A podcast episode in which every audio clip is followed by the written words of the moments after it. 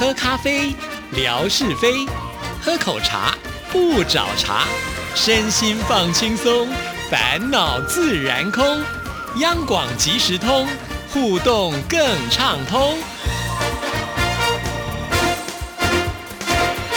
亲爱的听众朋友，大家好，欢迎收听今天的央广即时通，我是谭志毅。今天呢，继续为听众朋友来进行的就是我们央广今年金钟奖入围系列的专访。今天邀请到的可就是去年得到双料奖项的管仁健管大，管大您好。嗯，听众朋友，大家好，志毅好。是的，哇，管大真的是好厉害哦！去年在类型音乐节目当中呢，拿到了节目奖，还有呢主持人奖的部分呢。呃，今年呢又再度的入围了，真的是太强了吧？因为管大之前我知道他很会得奖，但是得的呢都是跟呃这个文学类的奖项是有关联的，但没有想到跨行来做广播之后呢，第一次做广播就第一次得奖。先来聊一下你得奖的心情好吗？我得奖当然很兴奋了，那也谢谢央广给我这样的一个空间呐，哦，呃啊，不过其实我涉入广广播界啊，其实也不是从主持节目开始啊，我的那个过程可能比较不一样啊，呃，我小的时候啊，我就很喜欢收音机啊，因为这个。我小时候当然已经有电视机了，可是这个电视机啊，在每一家因为很贵嘛，所以大部分人家里是没有的。就算有的话，一家顶多一台，而且都是放在客厅里面嘛，像神明桌一样放在那里，不会像今天讲说每个人只是什么房间里也有，房间里这个厨房里都有电视，不可能的。从前从前那个年代，就是那电视是一个很珍贵的。那相对来讲哦，电视节目哦，也因为那个播出的时间比较短。而且政府的限制也很多，所以说它其实老实讲节目哦很单一了。你举个例子来讲嘛，对不对？呃，现在好了，台语节目一定通通都要放在那个晚上七点之前播嘛，啊，卡通节目要放在那个六点之前播，然后这个新闻节目一定要放在七点到八点播，然后八点一定要播连续剧，然后九点一定要播这个什么联播节目，十点半以后然后再播这个综艺节目。那我就讲说，其实。到哪一台都是看一样的节目内容，可是啊，真的我走到房间里面去，打开收音机，哎呀，那真的不得了啊！真的有戏剧的，有新闻的，对不对？有歌唱的，那国语的、台语的，甚至啊，还可以听到这个对岸的，就是中国大陆那时候的播出来的。那所以我就讲说，哎，这广播的世界啊，其实是比电视的世界哦，真的是丰富哦，多彩多姿。所以我真的就是很喜欢收音机的这样一个人呢。这这这这可能。大家都说他们是电视儿童，好像我只有我例外啊！我是比较是收音机儿童，是看不到的世界更精彩，因为多了很多很多的想象空间。所以就是管大为什么喜欢回到房间之后呢？就发现哇，原来有很多的世界不是能够在电视当中来呈现的。所以你从小就很喜欢听广播，这也是奠定你就是当你开始做广播的时候，就能够马上如鱼得水吧？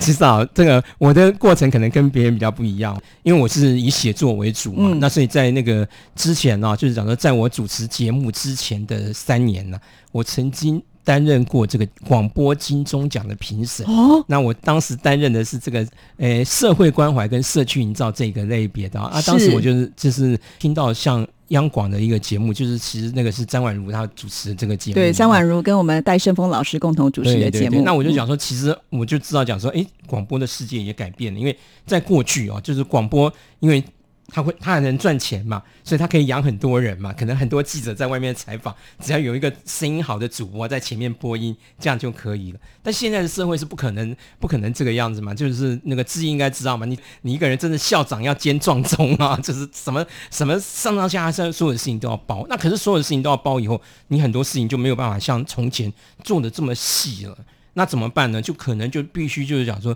希望这个在这个业界以外的人哦，也能够参与。那当然，这个参与者他们拿到的那个收入是跟他的付出是不成正比的啦。所以你也不可能说希望他是为了这个节目来奉献，就他应该是说他本来在这个本行里面就有他自己的专业了啊。我们不敢说是专家了，至少是个达人了啊。嗯。那我们把这个达人找到。一起来主持节目，跟这个专业的广播人一起来主持节目。其实我觉得未来的广播大概也必须走这样的形式。当然，你也可以走这所谓类似直播组的形式啊，就是讲说啊，反正这个人是有高知名度，有什么你就你就直接找他来，那他他他也不需要准备任何东西，他上节目就随便随便讲他的，反正他的粉丝一定买单。那我想这也当然这也是另外一种发展啊，或是某一个某一个集团讲说我们就是推销某一种产品啊，或者是怎样，那这也是可以的。可是，如果你真的要做纯广播节目，可能未来就像我们讲的，必须是专业的广播人，然后再不断的去吸收这些。外面业界这些就是讲的各行各业啊，这种优秀的人呢，一起来投入这个广播，那我觉得这个广播未来才会有前途啊，广播节目才会越做越精致。是，刚才呢管大提到了一个重点啊，其实广播可能分为很多的类型，尤其我们提到了前面讲的，呃，也许像是现在的直播主，他可能高兴说什么就能够说什么，这个我觉得是比较属于商业行为的一种广播的方式啊。但是呢，以金钟奖这样子一个评选来看的话，它是呃鼓励优。良的节目嘛，那什么样才是一个优良节目？至少我们在节目里面必须言之有物，希望能够带给这个受众者呢有一些呃新的资讯或者是好的观念啊。因此呢，广大在担任评审的这个阶段的时候，就发现哎，也许有一个专业的广播人带领另外一位呢，在某方面领域他也是一位专家，两个人呢透过这个对谈的方式呢，把一些正确或者是重要的观念知识传递出去，觉得这样子就是一个比较不错的节目。对对对，而且那个声音也是一种专业了哦，那这个节奏也是一种专业了，你这些都还是需要人去控制的嘛哦，所以说就是一，因为我们一般如果不常接触广播的人是没有办法，就是讲说在一夜之间突然学会这些这些事情的啦，呃，这个是互相的配搭哦，才有办法就是完成比较好的节目啊。那我个人也是认为讲说，广播其实是永远不可能被取代的啦哦，因为。以我自己主持的这个节目来讲，就是像我们都知道讲说，嗯，当一九六二年台湾开始就是有电视台出现，就是刚开始有一台。到了一九七零年代，台湾的电视技术就已经非常成熟，因为台湾已经有三家商业电视台，而且都是彩色，都是彩色节目播出了嘛。那其实当时大家都认为讲说啊，那广播这个行业应该就会消失，那所有的这个歌唱的节目大概都要变成像是群群星会这样的歌曲了。我们不说群星会歌曲不好了，我自己也喜欢那样固定那个形式啊，这样子啊。那因为你知道你要上电视去表演嘛，那你的服装，你的这个。这个化妆对不对啊？甚至你本身的这个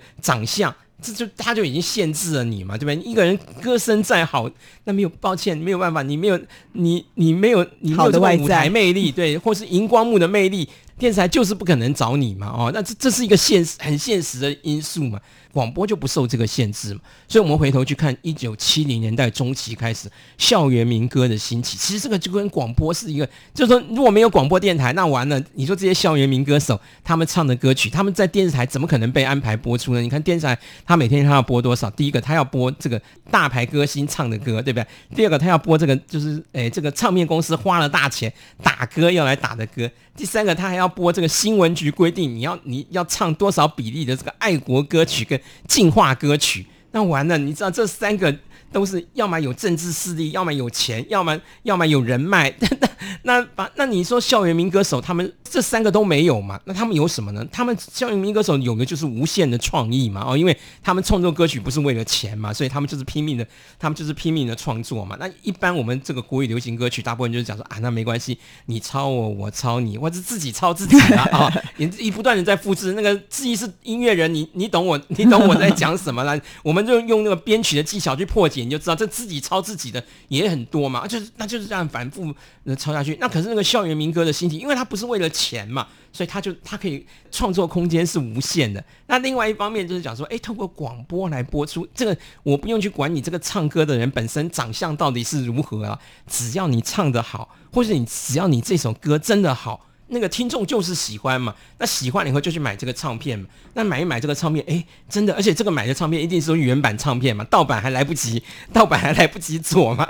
这个啊，就是校园民歌兴起，让我们台湾过去这个我们台湾哦，这种国产自己制造的这个唱片，你说真的要卖几万张都很难，因为你你刚红起来，盗版就出来了嘛，那你你永远没办法做嘛。可是校园民歌是这样，你来不及盗版嘛，他他就是这个透过广播电台，你你有的甚至有些人直接带着吉他，他根本还没录唱片，他带着吉他上了他上节目就去唱了嘛啊，所以我在想说，其实广播对我们台湾这种流行音乐的影响哦，真的是大到不得了了。是是是，而且我觉得在这当中，我们央广也扮演了一个非常重要的角色。尤其早年的流行歌曲，几乎都是透过我们央广呢传送到大陆去。我们的听众朋友呢，喜欢听的原因也是觉得他可以抢先知道这些讯息。没错啊，就是我举个例子来讲，你像校园民歌什么，我我举这个像《贵人沙尘》这个，我们在全台湾每个人都知道啊，这就是施孝荣唱的嘛。因为这种豪迈的歌曲，就是配合这个原住民粗犷的造型，就就这样唱下去了嘛。可是问题是，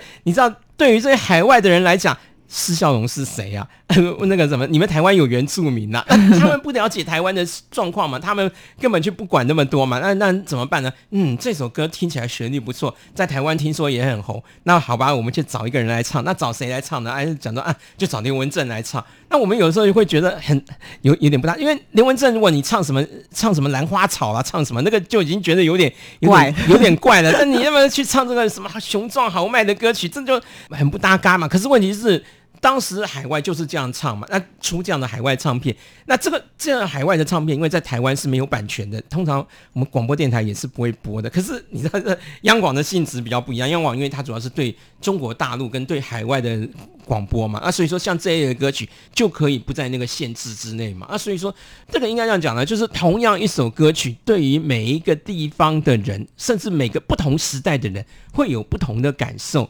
这些事情，其实这都是我们台湾流行音乐史里面需要值得记录的。那志毅刚才讲的很好，就讲说，其实我们央广其实做很多这样的节目，大家对央广想到央广的印象就是就是那些政治广播，那亲爱的那大陆同胞什么鼓励什么什么假期来归啊什么，大家想到的就是那些事情。其实大家都忽略掉，其实这些透过这些就是介绍台湾的流行音乐啊。反而让中国大陆的民众啊更向往台湾的生活了。真的，对我觉得是我们的软实力。对了，你讲那些，我就在想嘛，我就常在想，你在讲这些政治宣传，大家打开那个节目，因为我们也听大陆的节目嘛，这这就是两边都一样嘛，就是哎，大家想象不到的，那大家去听那个北韩的节目就知道了，就就都是那个年代，两岸其实讲的都是同样的那声音。可是我觉得那些通通都那些没有用，相对的这些，就像刚才志毅讲的，这些像是软的这些软性。的节目啊，其实才是真正央广哦，真正最受欢迎的节目了。是是是，我觉得管大啊，之所以会得奖，从我们刚才的这段访谈当中就可以完全的了解了。因为毕竟，我觉得管大对于任何的事情，他在呃这个搜集资料的时候，你看随便一拿就是如数家珍呢，非常的了解，是相当具有实力的。而且刚才前面也提到了，是先当了评审之后呢，再来做节目。所以当你在做节目之前，老实说，应该也吸收了很多的精华，对不。对，没错，没错。来报名参加的人，他都是呃精心制作的节目。当然，他他他一定是挑好 好的节目才会来报名嘛。哦，对。那我我个人当评审，我是真的。我就是一个非常认真的人呐，那我我觉得讲说这也是科技之赐啊。过去哦，就是那个评审啊，就是讲说啊，那每个人可能就是这个你们报名参展是这样嘛？我们是报九集的节目了啊，就是因为我们我们一年下来可能一如果一周播一次，我可能有五十二集嘛啊，那我五十二集里面我挑九集去报名，那那。评审不可能都九级那个什么，那可能这个就是主办单位就随机抽样抽出三级来，那那不得了哎！每个节目三集，如果这有五十个单位报名哦，那就一百五十集，真的就一百五十集的节目，你要把它从头从头听完。那那过去的话就是讲说每个评审发一个录音带，那你回去以后听，那到底有没有听不知道嘛？但到时候在评审的时候到底是怎么评的不知道啊？也许搞不好是搞搞不好是凭印象啊，或凭什么这样在听的。那可是像我们就是现在这个科技知识就是这样子。你通通大家都是上网，那个评审要自己上网登录去听嘛？那你听了哪些节目？你听了多久？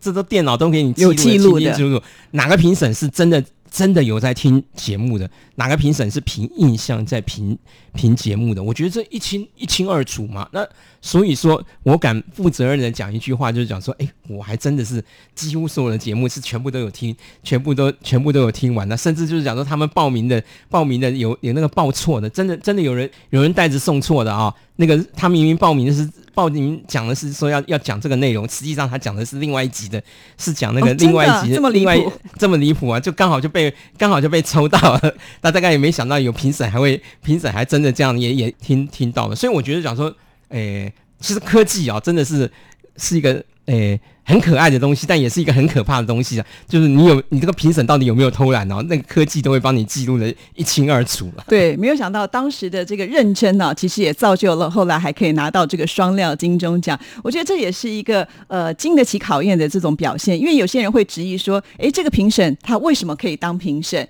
他有没有做过广播的经验？也许不是这行业的人来看这件事情之后，可能会有一些想法。但是透过刚才管大的介绍之后呢，我们就会发现，管大呢绝对是非常的有资格来当评审，因为呢，他经过了第二年之后呢，自己来亲自做广播，又受到其他评审的肯定，而且还拿到了主持人跟这个节目的双料奖项，真的很了不起啊！所以这绝对是经得起考验。不敢当啦，就是我我自己很喜欢广播这个节目啦，甚至超过于电视嘛。就是我在就是刚才自己也提到嘛，就讲说这个声音是无限，它它那个背后的无限的想象空间啊，那它可以突破很多的突破很多的限制嘛。像我们现在要介绍，尤其是像音乐性的节目了。你如果是透过节目去介绍，讲说今天讲说啊，我现在要介绍一个交响乐，你你们把一个交响乐团搬进摄影棚里来嘛？那没有办法嘛，对不对？可是你知道，我们就是我们这广播节目，它也许一张唱片放出来，你就去可以，你就可以去讲这件，就可以去讲这件事情哦。那所以说，我想这个性质是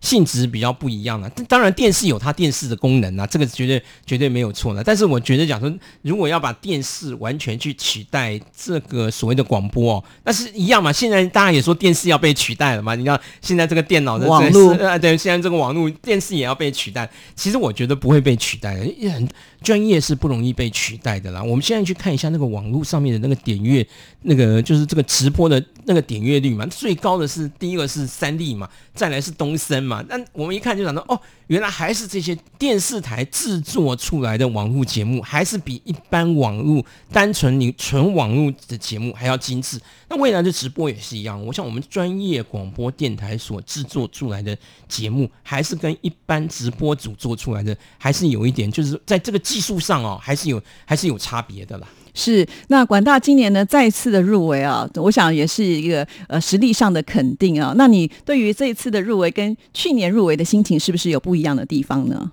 哎、其实没没有没有什么特别不一样啦，因为对我来讲，现在到了我这个年纪哦，这从事一个新的行业了啊，那我我真的是觉得讲说，真的真的，这不是客套话了啊，因为就是张爱玲不是讲过嘛，这个得奖要趁早了，成名要趁早嘛，都是讲的也都是这样。你到了一个年纪以后，这这个这些事情呢、真的是比较不不是挂碍了嘛哦。可是当然了。我还是这样说了，因为得奖终究就是一个肯定嘛，而且证明就是讲证证明就是讲说自己花的花下去的这些时间哦，并不是白费的，不是枉然的啦。嗯，但我也很好奇啊，因为呃我在做流行音乐做的时间比较长，但是因为流行音乐它是不断的在发生，所以我有很多新的素材可以做。对可是管大做的是过去的这些的音乐作品，对不对？那些年我们一起唱的歌，从之前做到现在，其实那个量非常的大哈。所以到底管大你还有多少的材料可以不断的延续下去呢？嗯、其实因为因为是这样子啊，因为我个人不是学音乐的，所以真的讲到这些乐理啊，这些什么的，可能也没有办法透过纯粹的声音来解释啊。因为有的时候可能像像一般，如果我们要讲到这些那个编曲上的差异或者什么，你可能有图表有有画面会比较好解释啊。哦，你要纯粹用口语去解释这个，反而不容易解释了。所以通常我大部分就比较舍弃这个部分，我大花比较多的时间是在这个社会史的部分呢，就是大概就是在讲这个音乐背后本身的故事了啊，就是不管是词曲创作者啊，或是这个演唱者啊这些的这些本身的故事这样子了。那当然还有这个音乐本，应该这样讲了。这首歌曲会之所以会流行，一定是有那样当时的一个社会背景在那里嘛。我觉得我常在想嘛，你说那个那个熊霸掌这样的歌，那只有在有卖熊霸掌的时代、卖烧肉粽的时代，那才会有嘛。那你你拿到其他时间去，人家不知道有这样一个行业啦，哦，对不对？那一样嘛，就是那如果对于那个不懂台语的人，就是不是在台湾社会生，他是在卖什么？他如果他叫烧肉粽、烧肉粽啊，那可能好，他的那个流通性可能会大一点，大家比较听得懂，知道讲说哦，他是在卖肉粽的。可是当我在修霸掌的时候，你也不知道，你那个甚至不知道我在卖什么，卖什么东西啦，哦，那这个确实是，这个确实是有有差别的啦。嗯，是听了管大的分析之后呢，我们就更可以知道为什么这个节目这么受欢迎啊！因为这应该是管大你自己独门的功夫，别人也很难介绍的。因为从以前你的这个认真的观察跟资料的搜集，一直演变到今天，你坐在这个麦克风前呢，可以侃侃而谈，介绍给听众朋友。这也是听众朋友为什么这么喜欢这个节目之一啊！如今呢，也受到了金钟奖评审的肯定，也祝福我们的管大，希望能够呢坚守岗位，继续为我们带来更多更美好的故事，还有节目内容啊！祝福管大。谢谢你，谢谢知音，也谢谢听众朋友。那我们今天的节目呢，就在这边要跟听众朋友说声再见了。谢谢您的收听，祝福您，拜拜。